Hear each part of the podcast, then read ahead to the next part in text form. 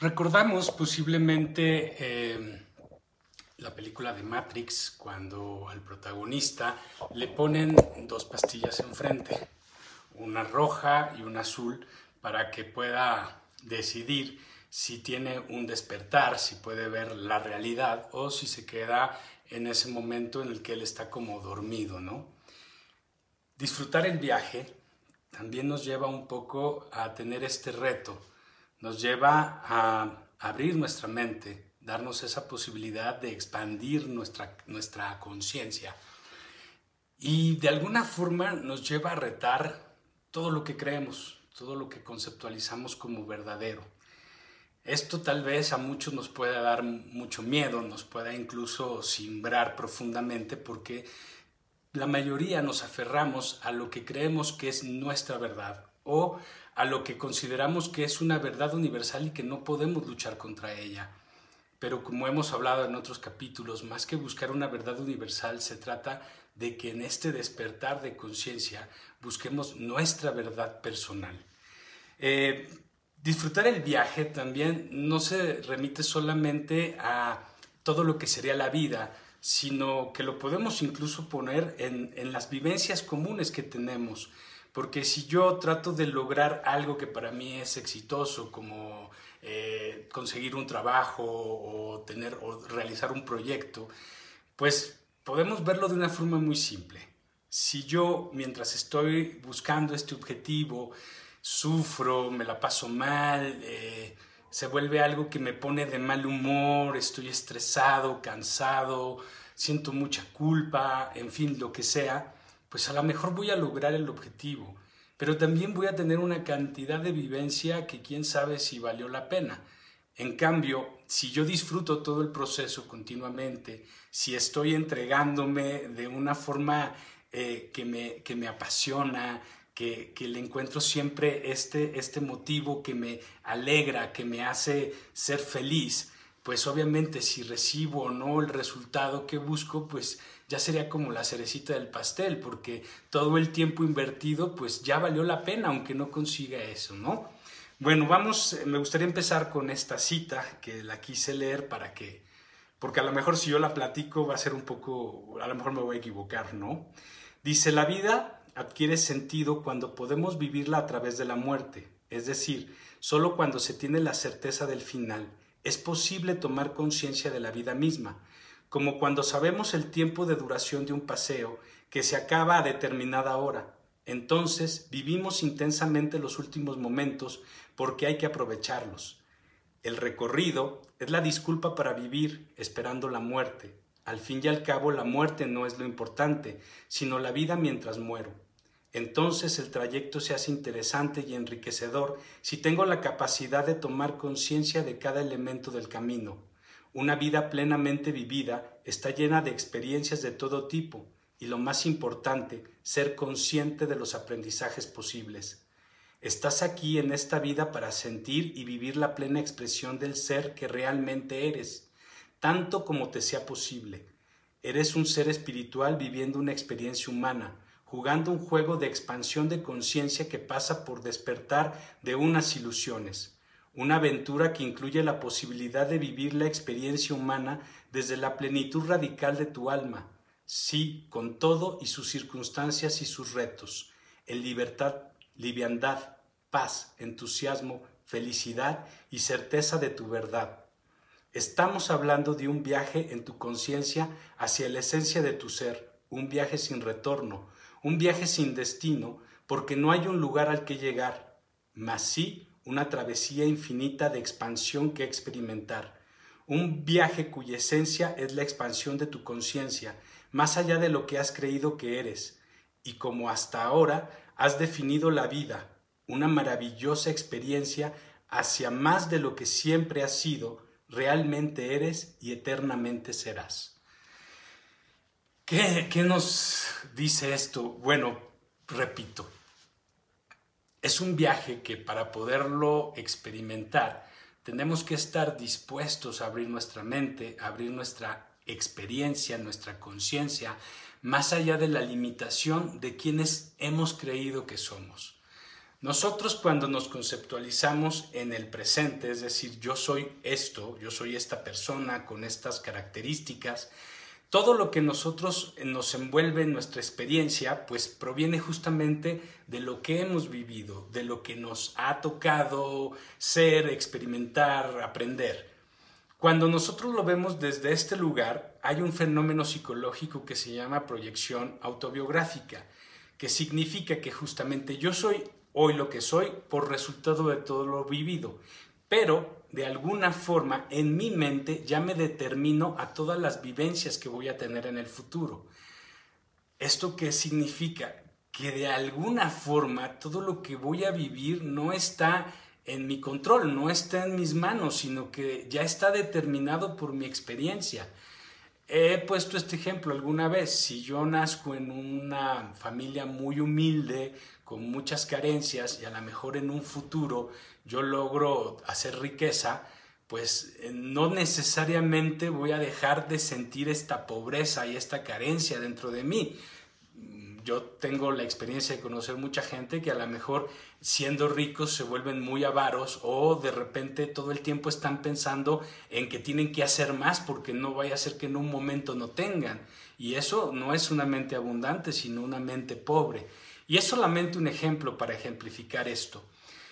Eh, para nosotros poder disfrutar el viaje y significa realmente poder distinguir entre el sufrimiento, no para al negarlo ni para lamentarnos de él, sino para que sea este punto en el que yo puedo hacer este cambio, en el que yo puedo empezar a vivir la felicidad, pero tiene que venir justo de un autoconocimiento muy profundo, de saber dónde, dónde están mis carencias, mis limitaciones, o como hablamos en un capítulo pasado, ¿no? De mi sombra, de mi lado oscuro, de todo lo que no me gusta de mí, de todo lo que considero negativo, y dejar de estar peleado con él para poderlo integrar significa poder alejarme de la identificación plena que tengo con mi mente-emoción. Porque mientras yo siga creyendo todo lo que mi mente está programada y mis emociones también, entonces yo voy a repetirme en eso. Cuando nosotros vivimos en esta realidad dualista de bueno, malo, eh, excluyente y antagonista, porque eres bueno, no puedes ser malo. Si, si, si tienes cosas malas, entonces ya no puedes ser bueno. Eres uno o eres lo otro. Nosotros aprendemos a ir tras lo bueno y a pelear contra lo malo. Esto parecería que tiene una cierta lógica, pero a nivel conciencia resulta ser todo lo contrario.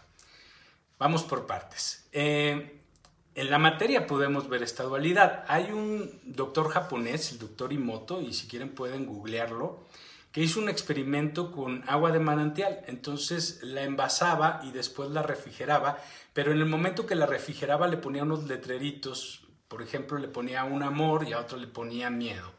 Y después de unos días de tenerla congelada, la ponía en el microscopio y empezaba a ver que en la que decía amor se formaban unos caltratos que son como cristales de agua, por así decir, que formaban como copos de nieve, que hacen que son como estrellitas. En cambio, en la que tenía la palabra miedo era como a un agua turbulenta, casi casi como si estuviera podrida. De tal forma que las vibraciones existen, existe una vibración positiva y una vibración negativa. Y si el agua lo recibe, también lo recibe nuestra mente, lo recibe toda la realidad. Pero nosotros, como dijimos en el texto que acabo de leer, no somos un ser material, somos un ser espiritual teniendo una experiencia material, de tal forma que nuestra propia conciencia no puede y no debe de habitar esta dualidad, sino que la tiene que integrar. Hemos hablado también del eterno retorno, que el amor es este regreso al vacío, es este regreso a nosotros, que el amor es habitar el presente y el amor es la aceptación. ¿Cómo lo podríamos entonces eh, ver de alguna forma más práctica? Mientras yo siga peleando con mis defectos, con lo que yo considero mis limitaciones, mi parte oscura, lo curioso es que no dejo de darle atención. Por lo tanto, mi mente le sigue dando creación.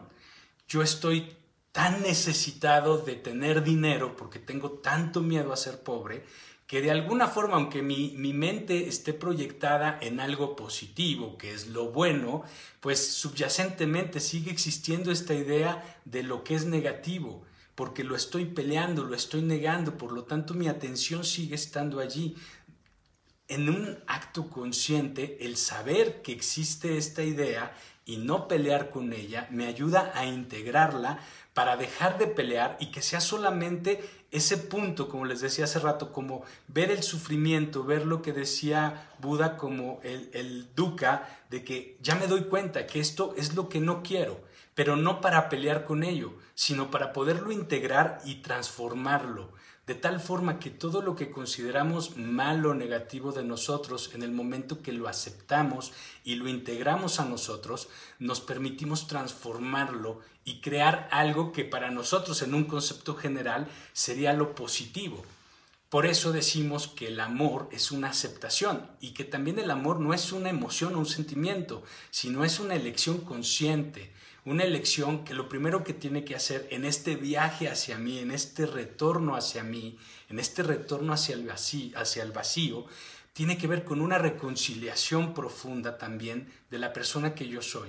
En este autoconocimiento para integrarme es un, primero, es un dejar de pelear con todo lo que considero malo y por lo tanto tendría que ver con un perdonarme, que eso sería tal vez lo más importante después de empezar a desidentificarnos de esta mente y de esta emoción, sería empezar a reconciliarme conmigo a través del perdón, a través de empezar a vivir mi vida sin culpa, porque si nosotros empezamos a buscar ser buenos desde la culpa, pues no estoy muy seguro que las decisiones que vayamos a hacer nos lleven realmente una felicidad, aunque hagamos actos que podemos considerar buenos o bondadosos porque al final el que está sintiendo esa culpa, que sería como una, un lastre, una parte muy oscura, pues no me permitiría ser feliz. Y entonces, en el acto consciente que tiene que ver conmigo, no estoy logrando esa vibración, no estoy logrando esa luz, no estoy logrando